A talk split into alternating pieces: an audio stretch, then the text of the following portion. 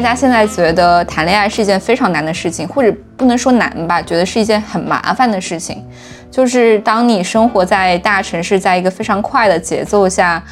你觉得你的所有精力和时间都已经被你的工作还有日常中繁琐的事情所占据了，所以大家对于亲密关系的要求就好像是，如果这个人他还要去消耗我的情绪能量的话，那我为什么要跟他在一起啊？如果不合适的话，那两个人又要伤心，对吧？伤心这件事情在当代社会来说是一件多么奢侈的事情啊！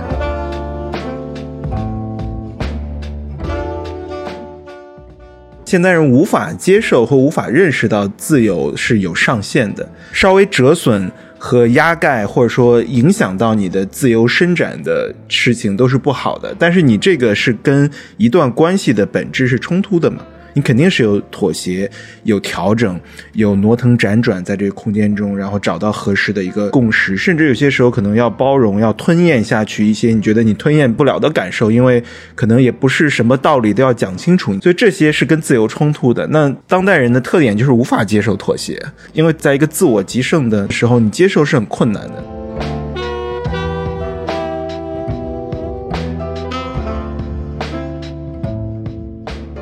就不管是刚刚在一起的情侣，还是说在一起很多年的那种夫妻，就是还是要对这个事情，呃，有所预期吧。怎么讲？就是想想偷懒的人是不会获得好的爱情的。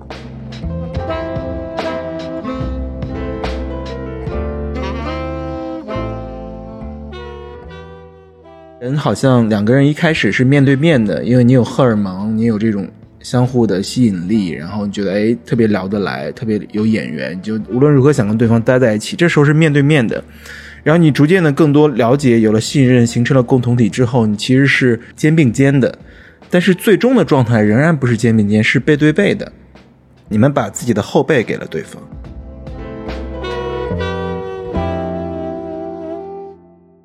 大家好，欢迎收听本期的不合时宜，我是孟尝。嗯，今天跟我一起主持的那还是我们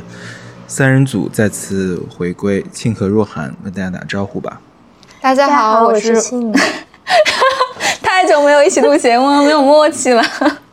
再来一次。大家好，我是若涵。大家好，我是庆。对，的确是我也是看到前几期节目的留言区，大家都说什么时候再合体啊，在这个。做一个不时夜谈什么的，就好像觉得我们一直在更其他的选题，也没有一起聊一聊。那也有朋友表示说，哎，我们的这个亲密关系系列什么时候续更？有很多人期待，就是我们这个招牌的系列之一，聊亲密关系。那我们也的确也过去一段时间也聊过挺多了关于关于亲密关系。之前我们聊过离散嘛，就疫情啊、战争也带来的离散。那其实除了离散之外，人们还彼此隔绝。那我其实看朋友圈，至少看到两个朋友提过，并且是在深夜的时分提过，说，呃，人在上海，有人谈恋爱嘛，隔离结束就分开。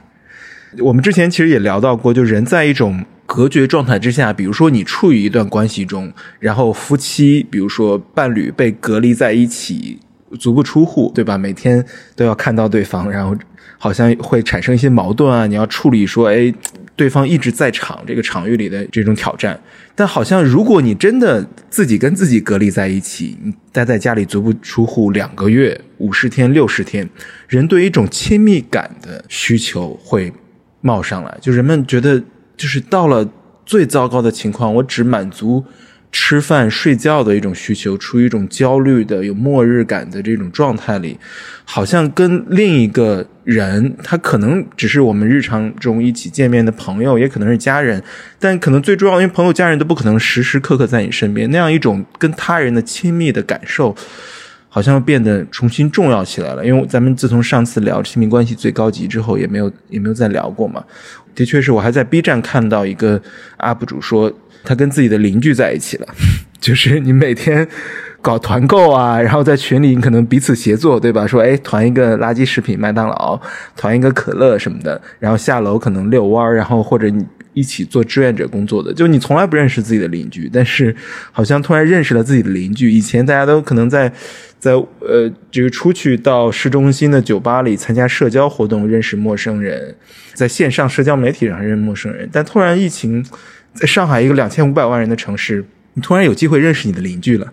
就是我在北京嘛，你你们也看到新闻了，北京其实这段时间已经快一个月了，呃，公共场所其实都关了，就是不能堂食。那其实接下去的就是电影院啊、公园其实都关了。就我家附近朝阳公园也已经关闭了。你们可能也看到朋友圈里大家都在亮马河旁边 野餐，就亮马河旁边堆满了打牌的、遛狗的，然后扔飞盘的、跳舞的。大家突然涌向了自然界，所以说我那天也在想说，哎，如果现在人真的正在开始一段恋情、谈恋爱什么的，你去哪约会呢？就没有公共场合了，你只能去对方家里，就没有了一个 什么鬼，就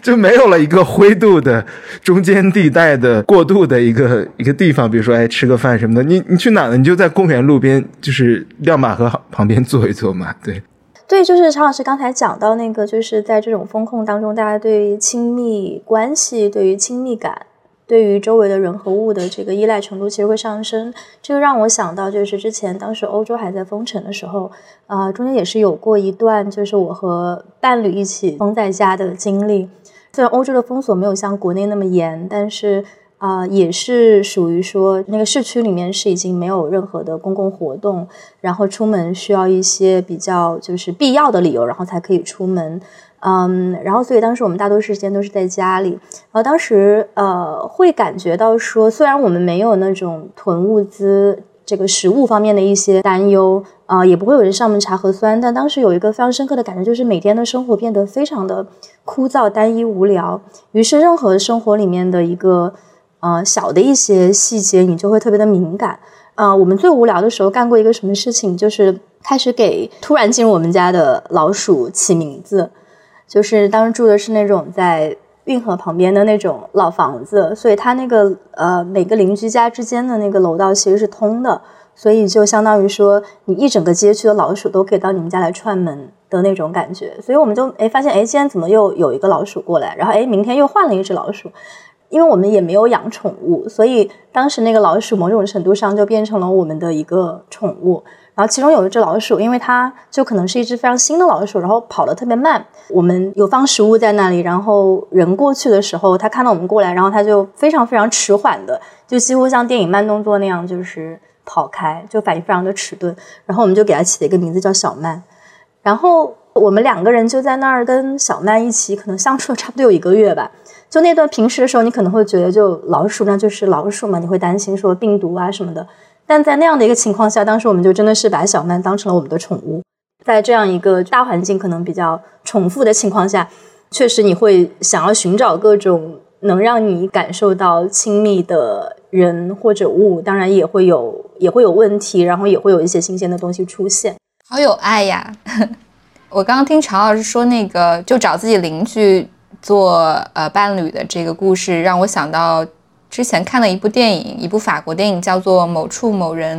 然后它其实讲的就是一对呃是邻居的两个三十多岁的巴黎人，然后一个是从事科研工作，另外一个也是有自己的职业。然后他们俩呢，就是都很孤独，所以都在各自在社交网络上去寻找自己的伴侣，但就是一直在换，也一直没有找到自己真正喜欢的那个人。然后所以电影的整个场景就是这两个人。虽然住得很近，甚至晚上这个女孩在就是浴缸里面洗澡放音乐的时候，对方是能听到的。就旁边那隔壁的男生是能听到她在放什么音乐。然后有个情景我记得很清楚，就是那个男生凑在那个墙壁上，想要去搜索这个音乐的名字到底是什么。但是他们两个一直都从头到尾都没有认识过，就各自过着平行的生活。我觉得其实还是很有共鸣的，因为我们现代都市生活就是会节奏很快，你可能都没有时间来得及跟邻居打个招呼，去互相自我介绍一下。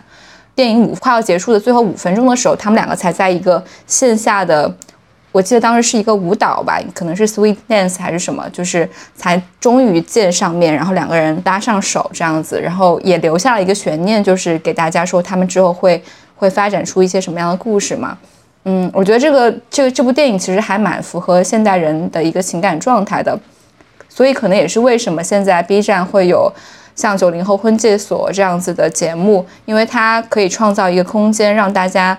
摆脱繁忙的生活，然后来到线下去建立一个彼此见面的场域。这个在疫情期间又是非常非常不容易的一件事情。对，的确是我一度觉得说，现在咱们在这个社交媒体上、朋友圈中感受到的这样的焦虑的情绪，然后生活都没了，还谈啥恋爱？就是感觉都有一种很强的呃末日感嘛。但是另一方面又说，好像越是末日感，越说算了，生活都过不下去了，随便谈个恋爱吧，就是一种慰藉。咱们之前聊亲密关系呢，有一个趋势是，我们都在探讨何为良好的亲密关系，或一个好的亲密关系给我们带来的支撑、力量和改变。但是其实往往也依赖一种运气，对吧？不是谁都有一种运气，真的遇到一个合拍的或灵魂伴侣，从此就是一生的这种队友，对吧？我看上海的疫情中，很多人称自己家的那位为队友，我觉得挺有意思的。这个说法就是，好像你除了肩并肩共同探索那些好的东西，战友好像有了一种应对困难、应对挑战的一种感觉。我觉得“队友”这个词背后也传递出某种情绪，就是你们是要站在一起，共同应对。外界的作为一个共同体应对外界的挑战，不管是，呃，这个失业的风险、经济萧条，或你这个风控期间足不出户，可能解决物资，这当然是理想状况。你有一个队友，但如果没有的话，人的确还是需要那样一种亲密感的恋爱的。最近不是《九零婚介所》有第二季嘛？就是上一季不是我参与了几期录制嘛？嗯，然后看着还挺开心的，因为。好像是大家还能够面对面见面，不知道他们在哪里录的，应该是几个月前录的。孟非老师是当年咱们都或多或少看过这《非诚勿扰》，对吧？那时候其实开始上《非诚勿扰》，你看十几年，它主体是七零后、八零后嘛。但是你看现在叫九零婚介所，甚至可能零零后就开始进入一个婚恋的需求了。那这样一个需求和表达。嗯，我觉得值得观察、持续观察的是，不同的世代可能对恋爱有更不同的一种需求和标准。这种标准肯定是很明显的。比如说，咱们之前看《非诚勿扰》的时候，很明显的有一些金句嘛。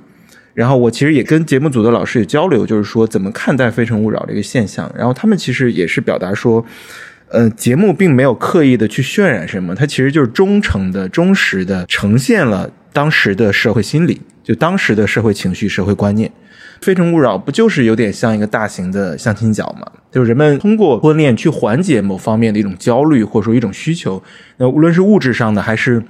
社会身份上的那种焦虑感是很强的。就人们仍然觉得说，通过婚恋，通过这种相亲和恋爱，可以让我是什么，就是可以让我成为什么，或让我能够维持我对自己生活的一个一个预期和要求。但是你到了九零婚介所。这些新的世代来说，更讲究的是我跟你聊不聊得来，就是这种聊不聊得来，有些时候都不一定像三观那么深入，就很很可能有时候就看眼缘。我好像看你那个坐姿和你那个说话的表情、样态、语气不太对，我觉得你这个人可能挺傲慢的，我就觉得跟你聊不来。那这个是非常直接的，我觉得哎，你这个人不行，就气场不合。这种其实比三观更早期、更直接，所以说。他非常重视的是自己的感受，我跟你聊不聊得来，以及我们对一些事情的看法、兴趣，可能兴趣都持续不了多久。我们对一些事情的看法，就整个人生各个面向的看法，是不是有相符之处？如果有剧烈的冲突，那对吧？你不管你再好，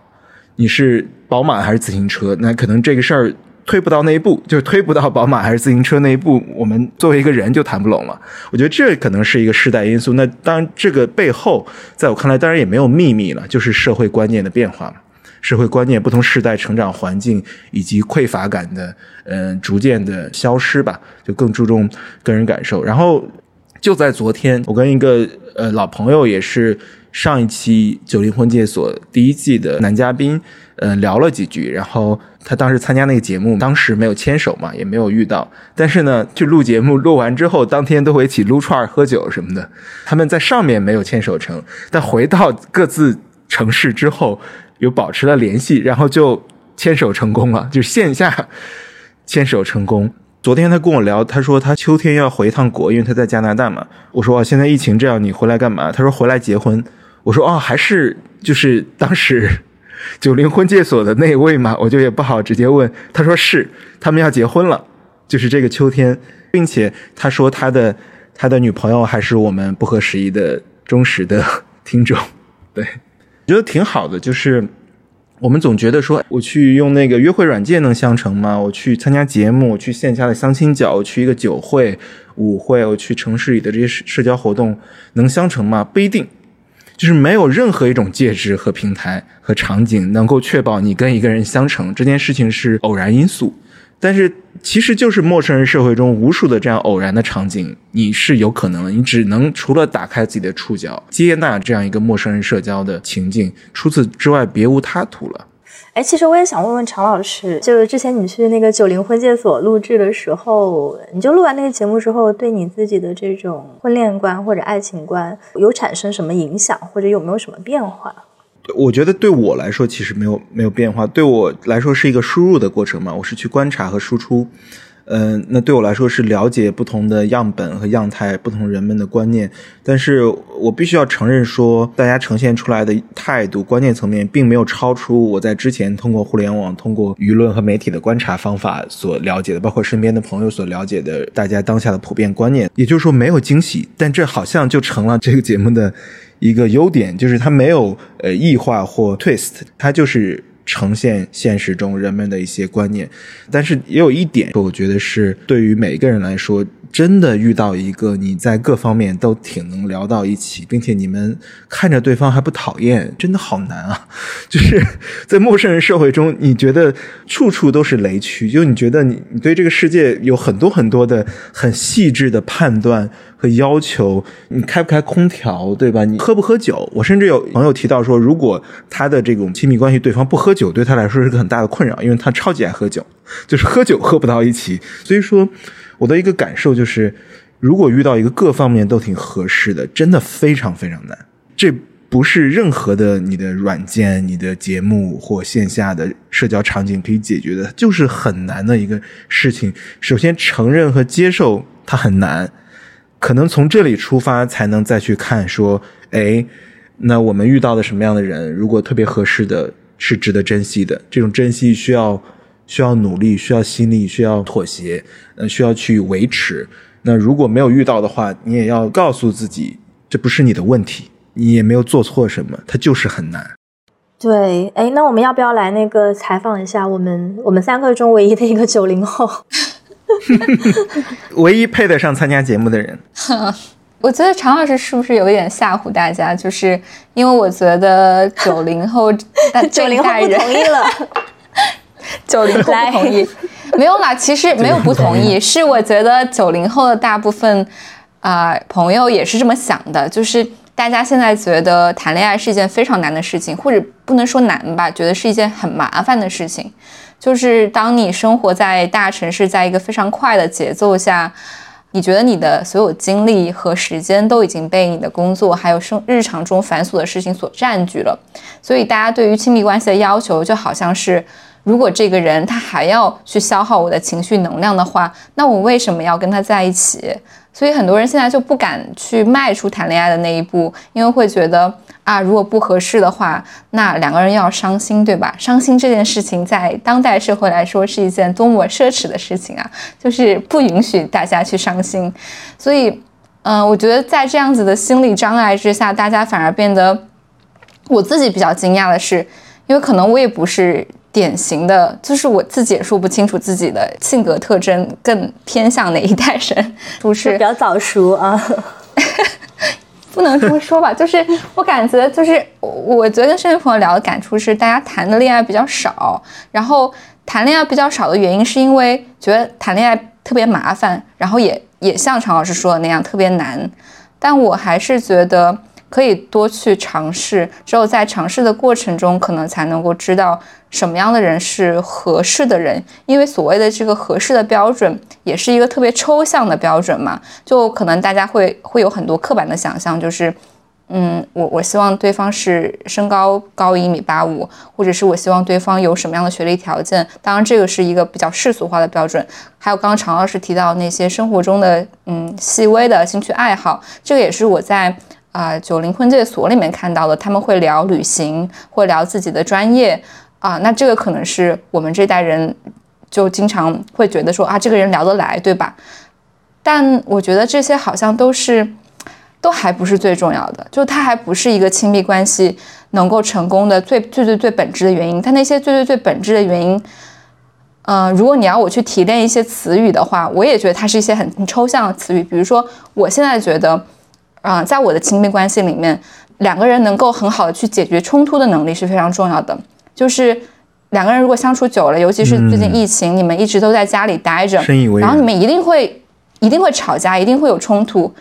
但是。解决冲突的方式到底是用一种互相伤害的方式，还是用一种更 constructive 的方式？就是你们在吵完架之后反而更爱对方了，或者是说更了解对方了。这个能力其实是很少被提及的。我们总是在说，嗯，两个人三观合不合，两个人是不是有共同的兴趣爱好？我觉得这些当然很重要。但是换一句话说，就是如果你是在你的兴趣圈子里面去找，或者是在同文层里面去找，或者是你的伴侣是一个情商很高的人，那。很大概率上，你们是在前几次见面的时候是很聊得来的。我有时候会遇到一些朋友，然后他们就老说：“哎，我觉得跟你聊得很来。” 然后我想说，那是因为我跟谁都聊得很来。选选选 partner 的有一句话不是说，如果你跟如果你觉得跟一个人聊得来，是他在降维降维配合你吗？不是有这个说法？嗯，对，那也有可能是因为他身处的那个环境是一个更嗯。我觉得国内的教育也是把理科和文科区分的非常开，所以当你去面对一些理理工科的男生的时候，你会觉得对方确实好像没有，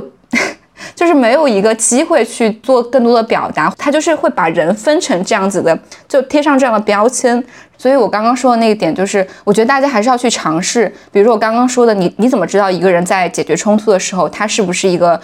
呃能够善于解决冲突的人呢？这个是你得。可能已经迈入了亲密关系，或者是已经迈入了一个。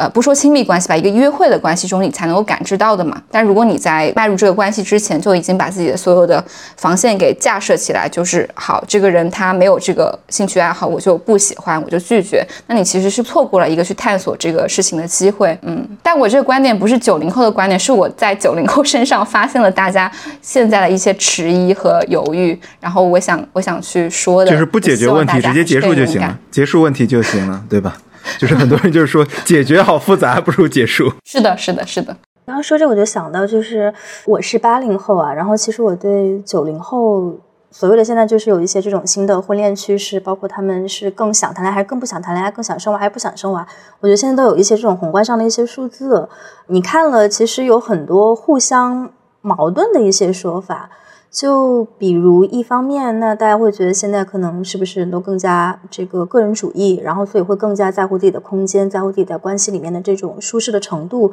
所以要进入一段呃亲密关系和维持一段亲密关系，好像会变得更难。但是另一方面，你也会看到另一些说法，就是啊，现在这个九零后，甚至已经就是蔓延到零零后，大家的这种求偶焦虑还是挺严重的。然后这种求偶焦虑啊，一方面我觉得肯定跟这个时代他们的特质有关，然后另外一方面可能也跟现在大环境的一些情况有关。那比如说像在。我们当时上大学或者毕业的时候，啊，你会更倾向于说去找一个体制外的工作，因为体制内的工作它可能更是一种稳定，然后没有太多挑战、没有太多可能性的这么一种象征。但是现在我们也会看到，就是特别是在今年像这个就业形势这么严峻的情况下，那。可能很多人就会选择说，我去啊找一份在体制内的国企的，或者考公务员，啊，甚至就是回到自己成长的十八线城市。我觉得现在这样的一种生活方式上的一种变化吧，它可能是跟这个时代更大的一些特质是有关系的。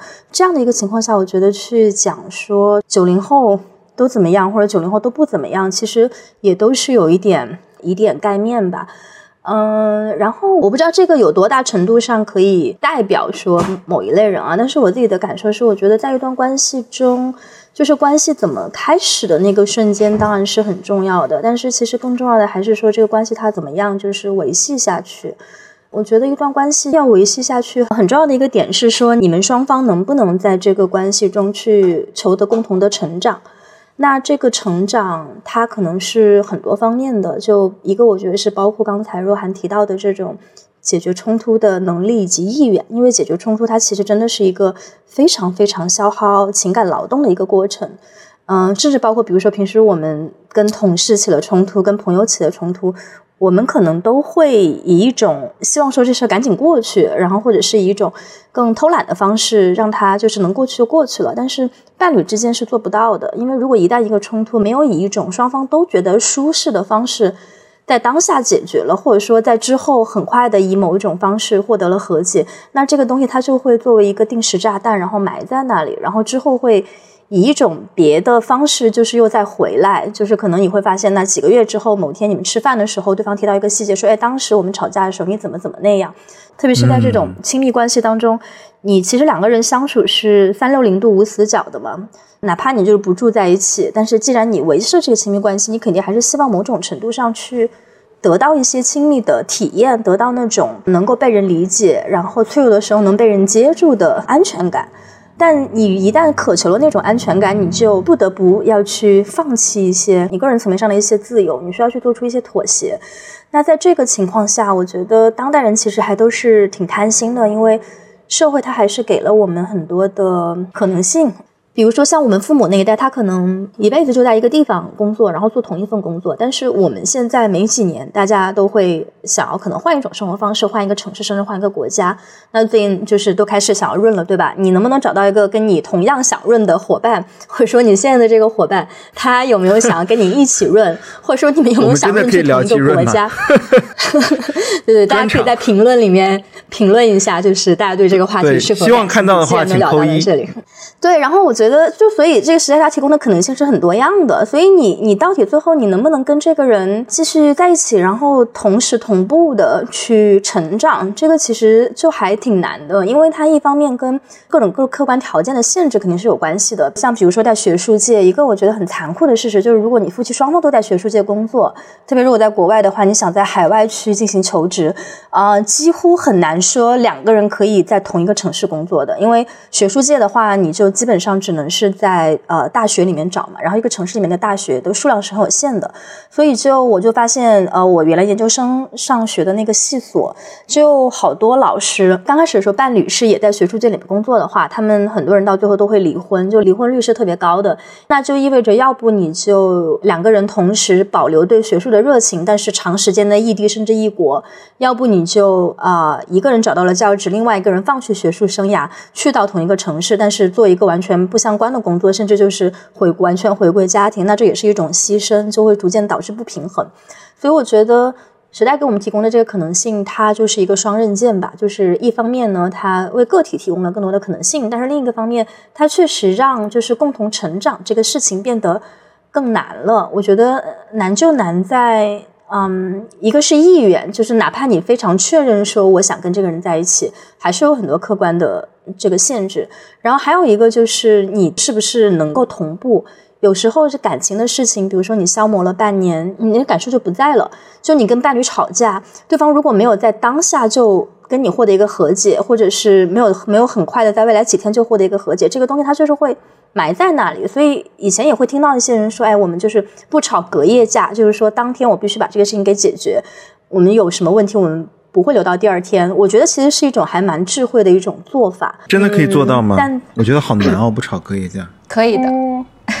哇，羡慕！这就涉及到解决问题的撒了一脸狗粮。羡慕羡慕羡慕。其实这个是一体的，就刚才庆说到这个，我觉得挺有意思，就是说现代人无法接受或无法认识到自由是有上限的，就这也是我其实年轻时候的一个问题，就是我觉得自由应该是无限的嘛，你任何稍微折损和压盖或者说影响到你的自由伸展的事情都是不好的，但是你这个是跟一段关系的本质是冲突的嘛，因为你在一个跟他人的。呃，建立共识的关系中，就一定就是没有任何其他的可能，双方都百分之百的伸展自由，伸展自己的意愿。你肯定是有妥协、有调整、有挪腾辗转在这个空间中，然后找到合适的一个共识，甚至有些时候可能要包容、要吞咽下去一些你觉得你吞咽不了的感受，因为可能也不是什么道理都要讲清楚。所以这些是跟自由冲突的。那当代人的特点就是无法接受妥协，因为在一个自我极盛的时候，你接受是很困难的。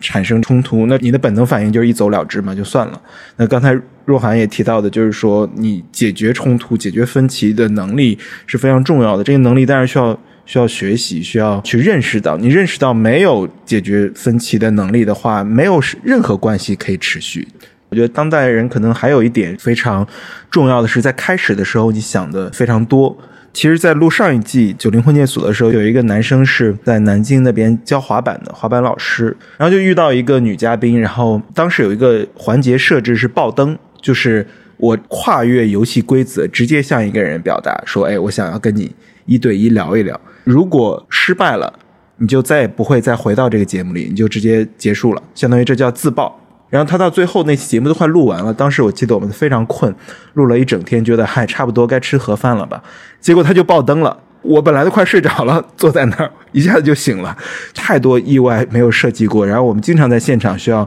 额外再录制一些时间，然后他就爆灯要跟那个女生聊，最终结果是那个女生拒绝了。然后他做了一番表达，他说对他来说，他把这个想法表达出来是重要的，结果。当然也重要，但是最重要的是他要表达出来。我觉得这种一脚踹开门往前迈出一步的这样一种勇气，其实也很重要的。这也是 Echo 若涵前面说到的那个，就是。你要多尝试，这种尝试可能这都不涉及你到后面怎么维持了，因为你可能你都没有进入亲密关系的深水区呢，出现问题都已经是亲密关系中才配有的问题了，你就没有亲密关系呢，你怎么办呢？就是这种多尝试，也包括就是你觉得哎这个人合适吗？不知道那就试试。我我觉得我们的新的时代好很多，以前文化中有一种说哎没有那么合适就不要轻易试，因为试多了不好，觉得好像哎你要谈恋爱谈多了就不好。不行就不行呗，对吧？我觉得现在好像现在时代都无所谓了，就是你就试一试，多尝试，无他为手熟耳，对吧？谈多了就知道怎么回事了。大家都是通过这种学习和尝试出来的，这可能是第一步。那后一步就是我们说的，你在进入之后怎么维持？这已经对于当代找不到对象的年轻人来说，已经是一个奢侈的烦恼了。B 站上面，我有时候就看到这个，感觉这个求偶啊，什么呃找对象啊，相亲的这个氛围特别。特别浓，就这一代人其实进入大厂的，就像上一代人去去考公一样。就其实你你随便遇到一个人，都是在互联网公司工作，也不知道不一定是干啥的互联网公司，不一定是大厂，可能中厂，对吧？反正就是都上班呗。然后上班个三四年、三五年，你到了二十六七岁、二十七八岁，你到了这个婚恋需求求偶的年龄。我看还有那个 UP 主发求偶视频，你的这种受众啊，或其他的 UP 主就觉得说，哎，我觉得这人挺合适的，你发个私信聊一聊，就直接求偶。还有人直播相亲什么的，就好像。B 站的这个社区氛围吧，就大家不觉得突兀，大家觉得还挺是一个可以接受的一个行为，共同都使用 B 站也是个标签。如果你经常看 B 站，你说明你本身不是一个太封闭生活的人吧？你不是每天到了家刷两下朋友圈，关上手机就想睡觉，你还是有一种对更多人类样貌、更多形形色色的生活感兴趣的，说明你不会是一个特别没有生活的人。哪怕你日常生活中真的没有线下和附近，但是你对生活是有那个未曾熄灭的那个小火苗在的。我记得当时我在上大学那会儿，暴露年龄，就是我们当时还在用那种 BBS，就是校内有那种论坛嘛，然后呃，你会有各种各样的版，然后北大的那个未名 BBS 最火热的一个版就叫，应该是叫鹊桥版吧，如果我没记错的话，不知道那个版现在还在不在啊？每天都会有人在上面就是发那个征友帖。然后每天可能都会有那么一两个特别火爆的帖子，那火爆的原因，要不就是因为这个征友的这个主角特别好看，要不就是特别奇葩。然后，嗯，我还记得男生当然去征友的情况会更多，而且都是以一些这种理工科院系为主。我们宿舍当时我是中文系嘛，就是在毕业的时候，当时大家就有点类似于想搞了一个行为艺术一样，就一个宿舍集体去上面征了一个友。我觉得在我们那个时候，当时去做这样的一件事情，可能更多还是就是是有一种展演的成分。就是你去做的时候，你其实并没有说我真的指望说会有后续的发展。我去做这个事儿，可能其实就跟我当众唱了一首歌、跳了一支舞，嗯，没有特别大区别的一个一个行为。就是因为可能在我们的那种环境当中。在线求偶可能还不是一个比较主要的形式，哪怕你在线的这个社区其实已经是一个相对封闭的，这个就是同一个大学的，然后甚至是有一些兴趣爱好小组是有非常共同的相似的一些兴趣或者相似的一些价值观的这样的一个社区，即使是在那样的一个环境里面，我觉得那个在线的方式似乎都还是一种比较辅助的一个方式，但是我相信在今天，那像在 B 站这样的平台。你进入这个平台，它已经有一定的这个门槛，或者说有一定的这个筛选机制在里面了。它的这种社区氛围是特别浓烈的。呃，虽然可能我们使用微博都使用的比较多，但是某种程度上，我觉得微博它还是一个广场，它还是一个我在广场上对一群人喊话，而且它有非常强烈的这种公共色彩。就是我不见得说我是跟这个人或者说这个博主本身产生了什么连接，但我可能是跟他的观点或者说他在的那个阵营产生了连接。但是我觉得 B 站上某种程度上去公共性吧。反而提供了更多的，就是你去看到具体的人的一些性格，包括有人在上面就教你怎么做饭呀，然后有人啊会在上面分享自己的求职经历，或者说分享一些看剧的经历。B 站最早也是由这种二次元的这个小众的这个群体，就是逐渐发展扩大起来的嘛。所以我觉得那样的一种文化吧，它其实还是保留在了今天的这种社区氛围当中。就是如果你有机会看到我的话，那我们肯定就是同温层的人。聊到这个新的代际变化，我自己看九零婚介所的时候，嗯，还能观察到一个我觉得很显著的变化，就是女性越来越有女性主义的观念。我也看弹幕，就是大家会说啊，这些小姐姐都好优秀，我自己也觉得她们很优秀。我们这一代人当然是越来越多的女孩可以受到更多的高等教育，然后可以走向职场去独当一面。我觉得父辈那一代的对我们去灌输的择偶观是完全不适用了。在这里，我其实想插播一个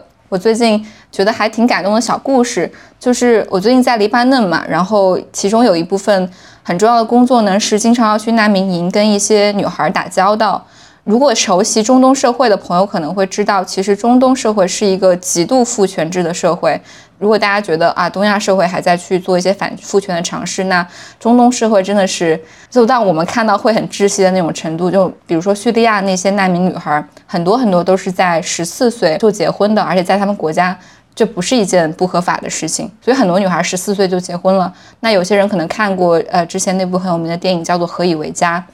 可以感受到。即使在当代，这些女孩的命运是怎么样的？那我去的那个难民营呢？里面有一个 NGO 在为这些难民女孩提供呃教育。在受了这些教育之后，很多女孩在跟我们聊天的时候就会说：呃，我不想结婚了，然后我不想这么早的结婚，我希望先要成就我自己的事业。他们很多人就开始意识到要去探索自己想要做的事情。比如说，我最近就老跟一个女孩聊天，她英语说的非常好了，她才学两年，但是已经可以就是去帮忙做一些翻译的工作。然后她就说她未来很想当医生。然后对于结婚这件事情，她觉得她要先实现她的事业目标之后，她再去思考。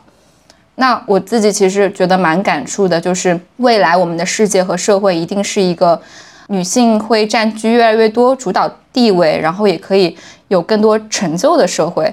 那在这样子的社会秩序下，或是在这样的趋势下，我觉得我们对伴侣的要求是会更去性别标签特质的一些要求了。比如说以前父母那一辈老说啊，你要找一个有事业心的男孩，或者是 找一个可以比较可靠的男孩。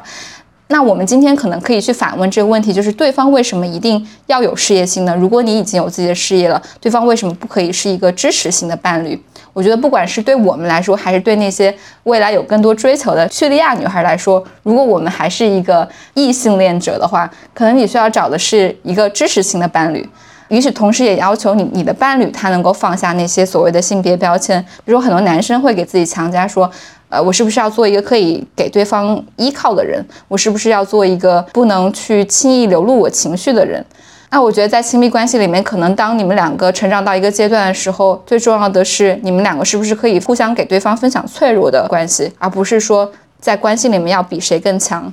我觉得这个也是我在自己的行走和感受当中去体会到的，我身边的这些九零后、零零后身上的一些代际变化。包括我在呃丹麦的时候参加那个伊拉斯莫项目，其实很多学生是零零后一代，那他们的择偶观，我觉得。或者是他们对亲密关系的观念，尤其是欧洲的这些年轻人，又非常的不一样。我观察到了一个趋势是，我觉得现在越来越多的女孩或男孩的性别特征越来越不明显，以及大家去选择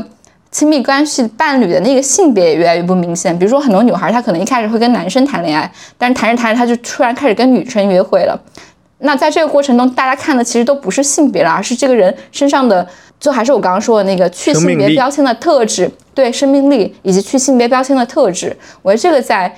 在九零后或者在未来的世代中会变得更加重要一点。嗯，哎，挺有意思。哎，我正想问你呢，就是黎巴嫩那边年轻人，比如说怎么谈恋爱呢？我觉得黎巴嫩的年轻人就是要区分一下，因为黎巴嫩有很大一部分是。难民嘛，就比如说叙利亚和巴勒斯坦来的难民，其实黎巴嫩的青年人是相比起这些难民，肯定是有特权一代的年轻人。然后我遇到了很多黎巴嫩的年轻人呢，他们还是呃比较中产的。所以他们跟你聊起一些恋爱关系的时候，你能感觉到跟我们没有太大的区别，就大家 Tinder 用户对吧？对，Tinder 当然是使用自由的，但是就是也是通过校园呃兴趣爱好，然后互相结识。但是我觉得，因为整个社会还是一个非常传统的被宗派政治控制的社会，以及后面又有很强烈的父权因素在，所以我觉得黎巴嫩的年轻人在女权意识这方面，或者是说在性别平等这方面，其实做的还不是很够。所以在他们的关系当中，哪怕是二十一、二十二。岁年轻人的关系中，我仍然能够感觉到一些。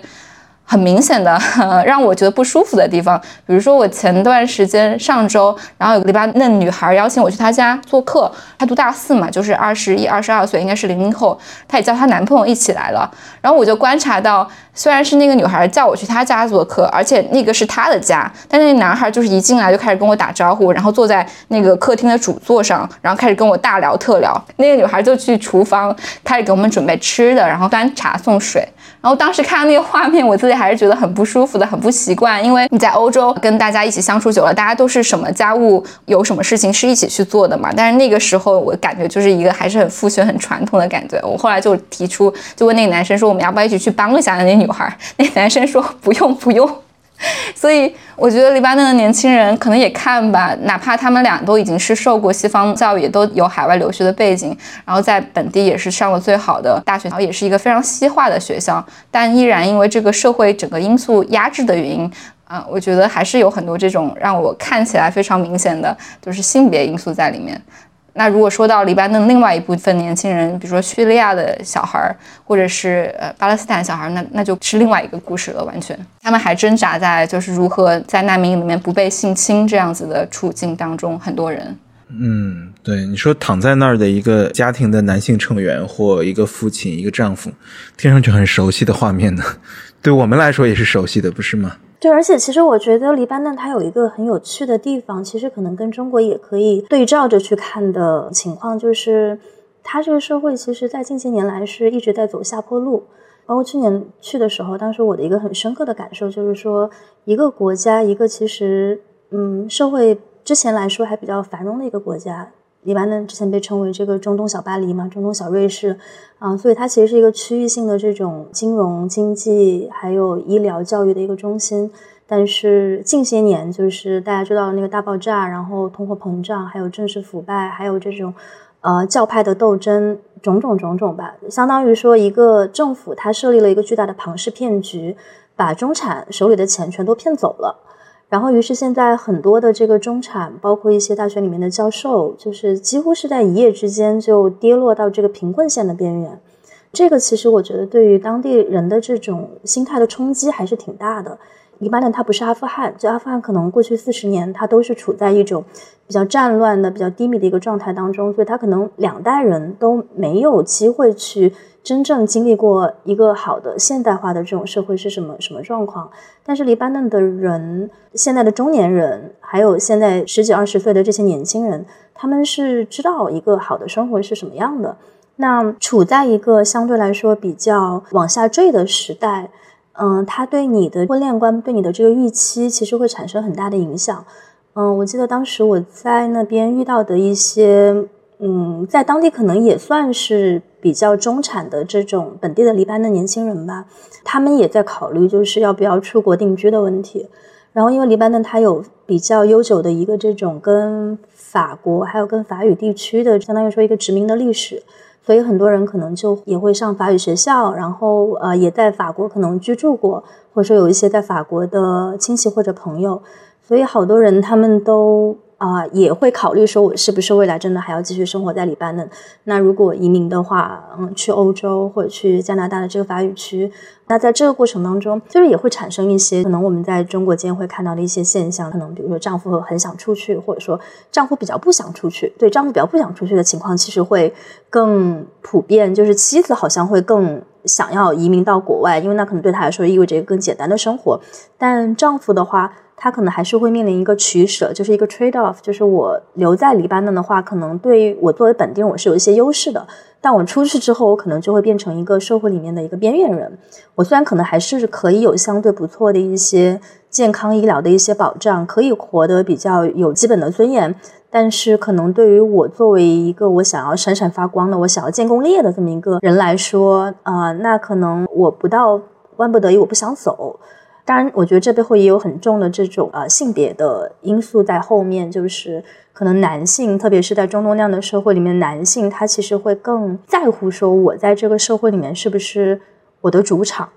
我觉得女性当然她也有她自己的这个野心，也有自己的事业的抱负，但是不会像父权制下的男性他们有那么强的一个一个执念。所以我刚想说的就是，我觉得。这种大环境吧，就我们谈论说九零后怎么样，或者说零零后怎么样，或者大家现在中国的年轻人怎么样的时候，他肯定是没有办法脱离大环境去聊的，就是叫什么一代人有一代人的长征。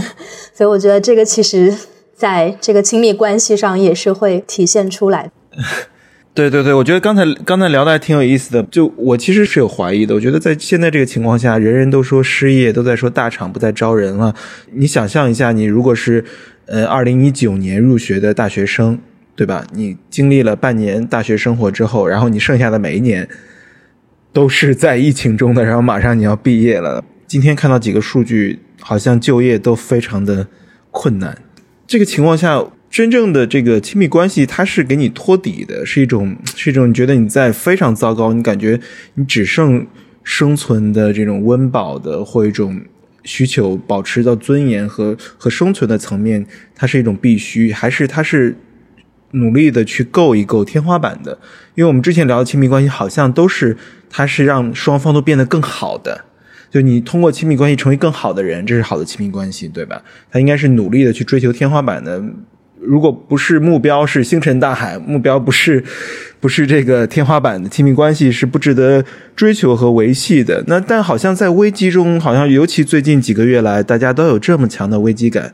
这时候亲密关系是不是一种托底的呢？你在你在一种风控的状况下，你在一种经济危机的经济衰退的状况下，你是不是把你的后背给对方，然后你觉得说不管出现什么情况，我会待在你的旁边。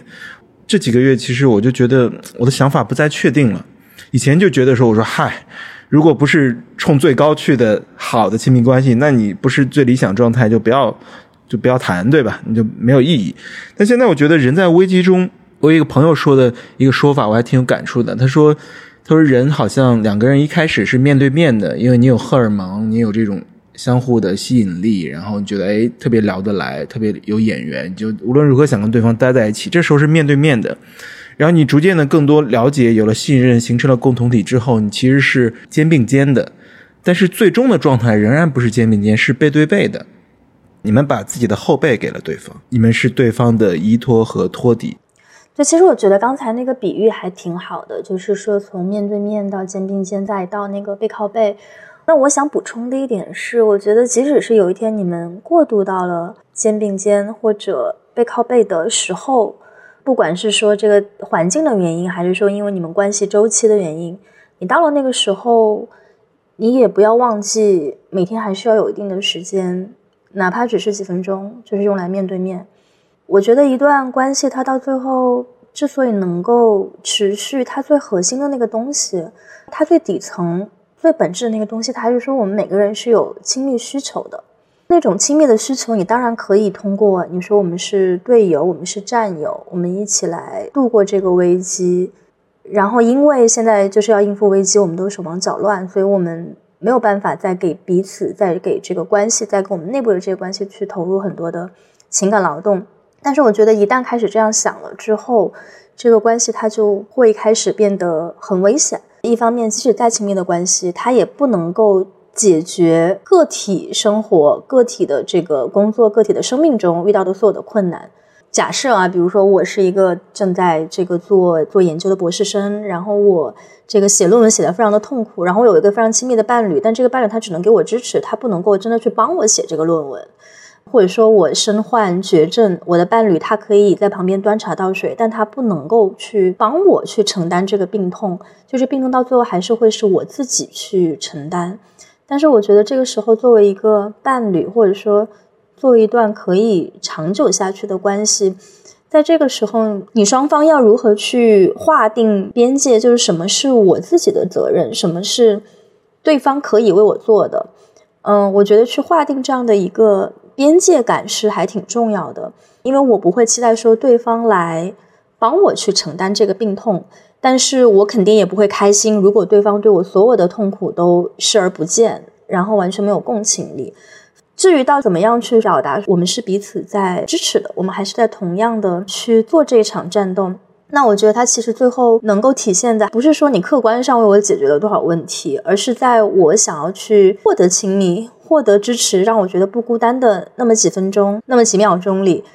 我是不是当面能够看到你？就你是不是在那里，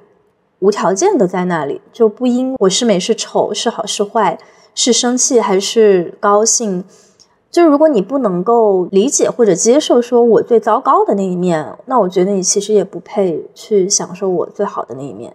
我挺同意，就是刚刚嗯，常老师说，亲密关系肯定是一个大家都底层的需求，就是我们任何一个人都会渴望一个良好的亲密关系，在这个动荡的世界当中，有一个可以非常信任的人，可以随时跟他交流，可以随时得到他的爱和支持。但是，呃，我也同意。一个好的关亲密关系是非常奢侈的一件事情，就是我们现在看到很多网络上的去讲述自己关系的那样的文章或者是一些描述的时候，你就会发现，哦，虽然这两个人他已经变成夫妻了，或者是这两个人已经谈了很久的恋爱，但你会发现他们两个人在这个关系当中是隐形的。两个人既没有互相看见对方，然后也仿佛对对方的表达是一个对着真空的表达，而不是将你的表达融入了对方的内心。所以，我想这样的关系虽然在外界看来，哦，你们两个一起协作的很好啊，然后丈夫也是一个顾家的人，但是如果你们中间少了这个被看见的这一层，互相能够看见彼此的这一层，那其实也是一个。所谓的虚假的亲密关系，对吧？至少我觉得以我的标准来看是这样子的。那如果你要获得一个真的被全情接纳以及能够互相看见的亲密关系，它奢侈的原因是因为我觉得要达成这样的关系，是在关系当中的两个人，他有意愿可以放下自己的 ego，然后在日复一日的相处当中去发展出这种能力和信任。呃，这个能力就跟庆刚刚说到的也有一点点关系，就是是不是在我最糟糕的时候，我还能够被接纳？那很多人也会觉得啊，被接纳这件事情，或者接纳别人这件事情，不是很直接吗？就是我都已经喜欢你了，我都已经接受你了，我们俩都成为男女朋友了吧？那当然我就是接纳你的。但其实并不是这样子的，因为拿我自己的举例，就是我发现。呃，虽然我很爱我的男朋友，但是我经常很多时候还是会用一种评判的语言去去表达对他的不满。比如说他做了一些他自己生活当中的事情，但我可能会以我的世界观去评判他。然后当这种比较 judge 或 criticize 的语言去去描述他的行为的时候，他其实并不会觉得你在接纳他的。然后我也意识到这样的行为确实是我没有在接纳他的这一个部分，就我没有完全接纳这个人。我觉得我现在还在练习这个能力当中。那我觉得真正理想的关系是我能够去接纳他这些我其实没有那么喜欢的部分，而且我也意识到他也在接纳那些他没有那么喜欢我的部分。比如说，我是一个在巨大的工作压力之下，可能对。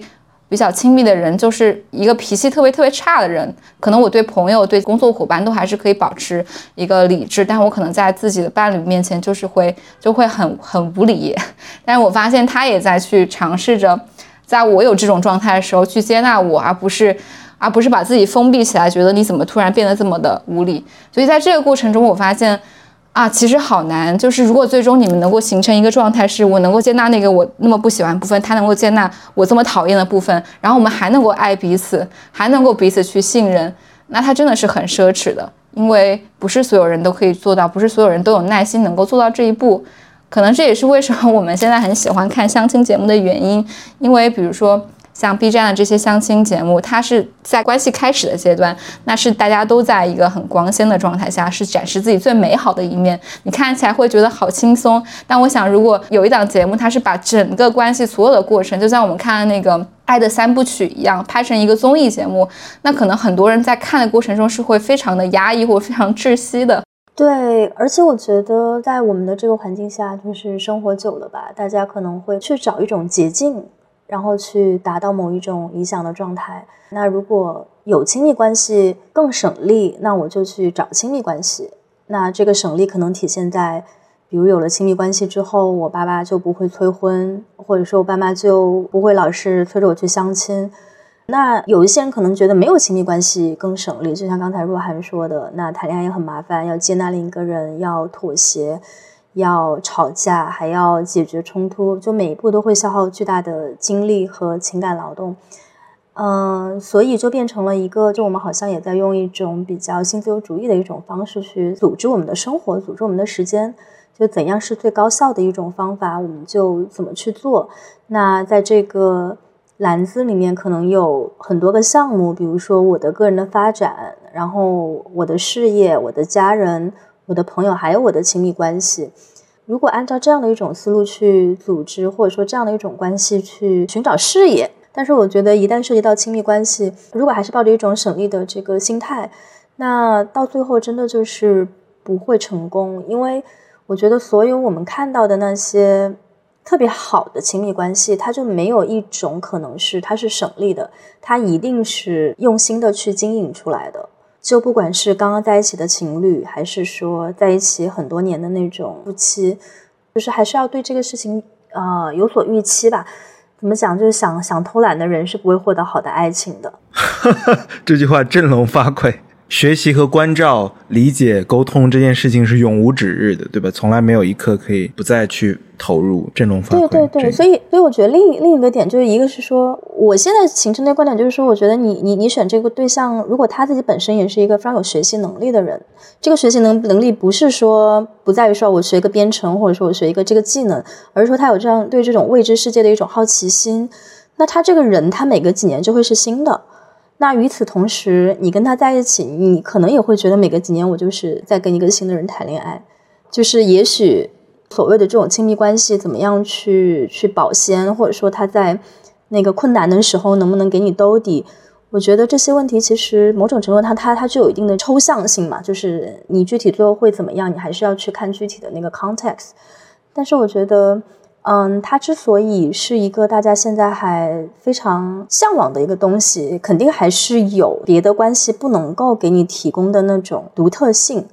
还是需要说，我觉得就是为获得这样的独特性去有一些努力和准备吧。嗯，其实我们今天聊了很多，我觉得其实我们今天聊的还挺挺积极的，都是在讲说这个好的亲密关系要要怎么样。但是另一个观点，我们其实在之前那期有讲到嘛，就是说。不是说每个人都必须要有亲密关系，但我觉得一旦有了亲密关系之后，你你确实需要为他去做出一些心理生活上的调整和准备。嗯嗯嗯，是是，我觉得也是，的确也都在学习中，并且对我个人也是会发现，哦天呐，每天都在学习，并且你会不断的感觉到 reach 到了你的边界，reach 到了你的这个能力的呃边界。这种能力包括情绪能力，包括沟通能力、妥协能力，就是。时常感觉到这种能力不够用，就我觉得这的确是一个永远的功课，这一点是的确很强的。那刚才我们就像一开始聊到的，我们其实也是从 B 站最近这个好像婚恋内容特别多聊起的嘛。三月有求偶视频，四月还有人直播相亲，到到这个五月十三号的时候，这个一年一季的九零婚介所又上线了。虽然。呃，这季我们没有去参加，但是我觉得还是挺值得关注的。过去一年呢有好消息嘛，也是咱们播客的这种大家庭的